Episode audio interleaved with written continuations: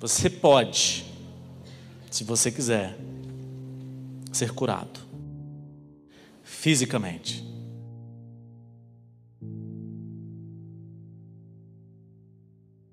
Mas antes de ser curado fisicamente, você precisa ser curado emocionalmente.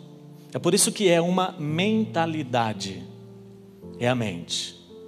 E aí a gente entende também que o cérebro, ele é, o nosso cérebro, ele é extremamente poderoso, mas é altamente sugestionável.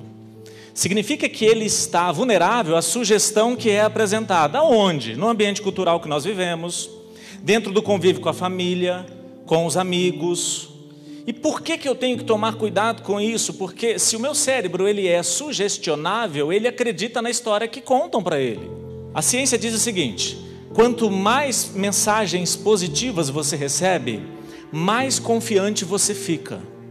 Significa que o meu cérebro, sugestionado pela mensagem positiva, me fez sentir mais o que? Confiante. Agora eu tenho um sentimento, uma emoção de confiança, mas por uma sugestão que foi dada. Todos os dias são difíceis para os que estão aflitos, mas a vida é sempre agradável para as pessoas que têm coração alegre.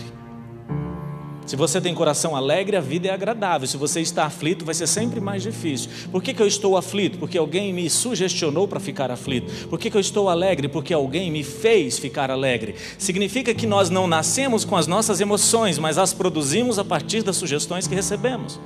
Significa que você encara uma situação e tem uma emoção equivalente àquela situação, mas não é por aquilo que você está vivendo agora, é pelo que você viveu antes. As emoções, elas são suposições construídas pelo nosso cérebro, a partir das observações que o cérebro faz, e ele busca no nosso passado experiências semelhantes para encontrar naquilo que a gente está vivendo hoje um significado.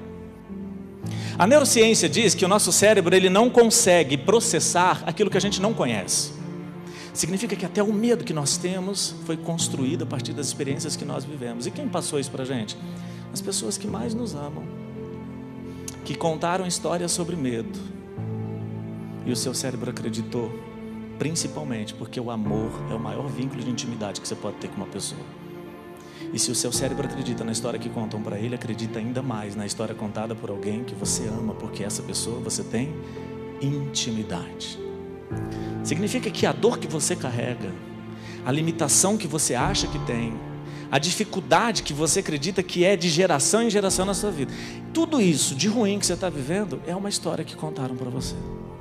E acredite, contaram essa história tentando te proteger. Seu cérebro trabalha buscando padrões em tudo, e os padrões não estão lá no futuro, gente, estão aonde? Sobre aquilo que está no seu passado. Celebrar as pequenas conquistas. Tem que sonhar grande, mas tem que celebrar os pequenos sonhos realizados. Então comece a celebrar as pequenas vitórias. Por quê? Porque quando você está diante de um objetivo a ser, a ser alcançado, o seu cérebro precisa de fé para permanecer funcionando naquela direção. Se você quer passar em concurso, se você quer casar, se você quer comprar um carro, construir uma casa, abrir um negócio, independente do objetivo, há um desafio de hoje até a realização desse objetivo? Sim, obstáculos que você precisa vencer, você vai ter que se esforçar, você vai ter que se superar. Agora o seu cérebro pega todo o sacrifício e olha para aquilo, para a recompensa e diz: vamos entrar em ação. Só que no meio do caminho você se machuca, você se decepciona, isso é natural, isso acontece seu cérebro vai perdendo a fé, a não ser que durante a jornada você comemore e celebre pequenas vitórias. Mas e se você não celebrar, você não aumenta a sua fé? E se você não tem fé e perde a, ou perde a fé durante o caminho, o que, que seu cérebro faz?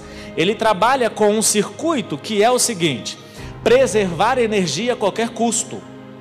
Então, se eu estou em uma jornada que eu acredito que faz sentido para mim, o meu cérebro diz: gasta energia nisso. Mas se no meio do caminho ele deixa de acreditar, ele diz: para de gastar energia nisso. Porque o cérebro é a máquina do bolo, a fé é o ingrediente do bolo.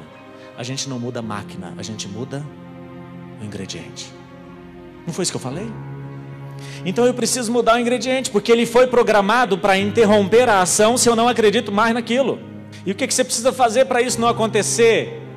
Celebrar as pequenas conquistas para alimentar a sua fé, para diminuir a distração, para diminuir o cansaço, para diminuir a dor física e evitar a dor emocional.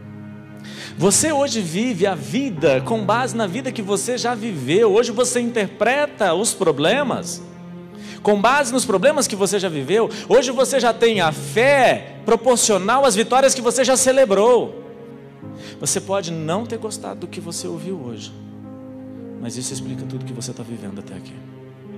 E o que, que eu preciso que você faça daqui para frente? Cumpra esses princípios. Para zerar o seu passado? Não. Mas para que daqui a 10 anos, esse dia, não seja um passado que precisa ser resolvido por você. Por que, que ele não pode ser no futuro um passado que tem que ser resolvido por você? Porque ele foi vivido de maneira correta.